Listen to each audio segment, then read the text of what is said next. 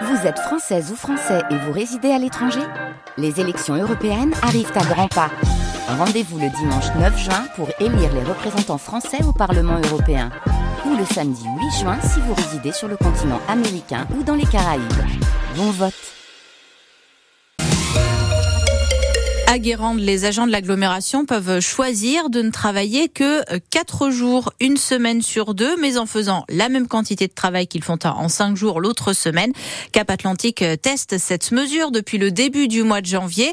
Ça fait des journées certes plus longues, mais des week-ends de, mais une semaine coupée avec le mercredi de libre.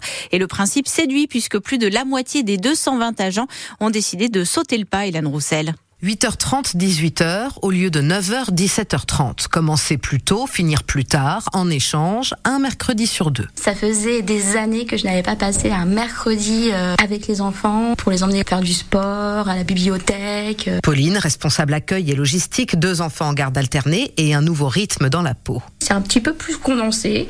On doit s'organiser. Pour avoir mon mercredi, bah, le mardi, il faut absolument que j'ai fini euh, les tâches que je m'étais fixées dans la journée, enfin pour la semaine. Parfois, je me trouve plus efficace. Ça booste et puis un meilleur équilibre vie perso, vie pro. Donc c'est parfait en fait pour vous? C'est parfait pour moi.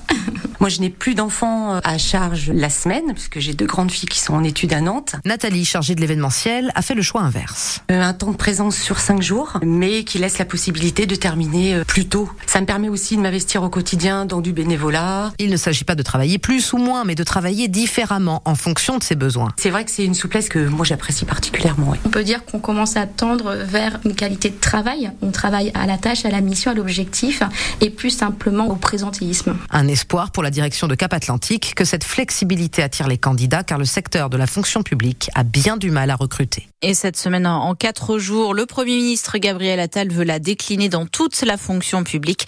Il l'a redit lors de son discours de politique générale. Des chauffeurs de taxi en colère se mobilisent ce matin à Nantes. Oui, pour protester contre la concurrence des VTC qu'ils jugent déloyale puisqu'ils ne respectent pas les règles, disent-ils.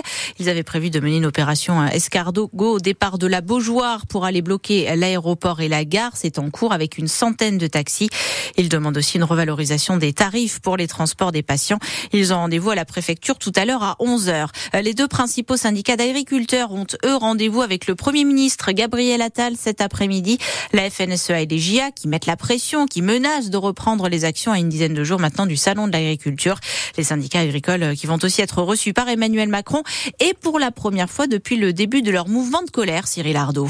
La coordination rurale et la confédération paysanne demain, avant les poids lourds des syndicats agricoles la semaine prochaine, FNSEA et jeunes agriculteurs. Des réunions comme avant chaque salon de l'agriculture, précise l'Elysée. Mais les enjeux sont cette année un peu différents. Arnaud Rousseau, le patron de la FNSEA, exhorte le gouvernement à des actes rapides. Il faut accélérer le tempo, répète-t-il, et indique au passage que la qualité de l'accueil du chef de l'État au salon en dépendra.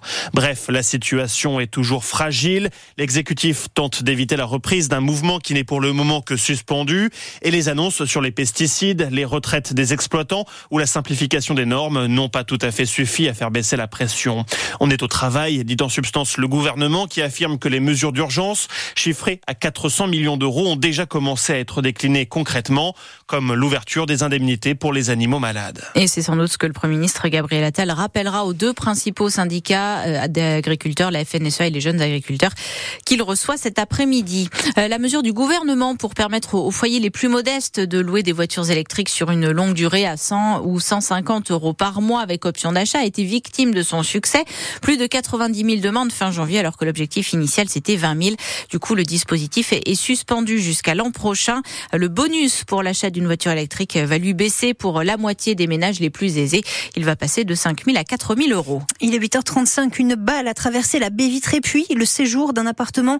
C'était quartier Bautière-Pinsac à Nantes. Et une ogive a été retrouvée dans une chambre. Le monsieur qui y habite et qui était là au moment du tir a eu très peur, mais il n'a pas été blessé. Une centaine d'enfants et 25 enseignants ont été évacués d'une école de La Roche-sur-Yon, celle de l'Angelmière, à cause d'une odeur suspecte à la cantine à l'heure de manger.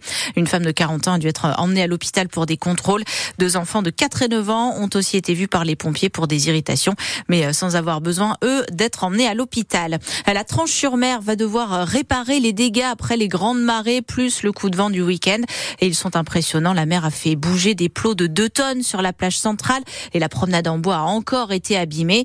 Mais le pire, c'est dans le secteur du parc du Rocher. Là, les vagues de 6 mètres sont passées par-dessus les protections de la dune. Elles ont creusé le sable jusqu'à menacer les maisons qui sont tout près du bord. C'est ce qu'explique l'élu délégué à la protection du littoral, Pierre-Jacques Carl. Il y avait une protection euh, qui avait déjà été malmenée lors des tempêtes de novembre et qui là euh, a été encore plus malmenée parce qu'une fois que le sable s'en va, il y a des poteaux qui se couchent, euh, des éléments qui s'en vont, malgré les sacs, les gros sacs de sable qui avaient été mis en prévision justement de cette grande marée.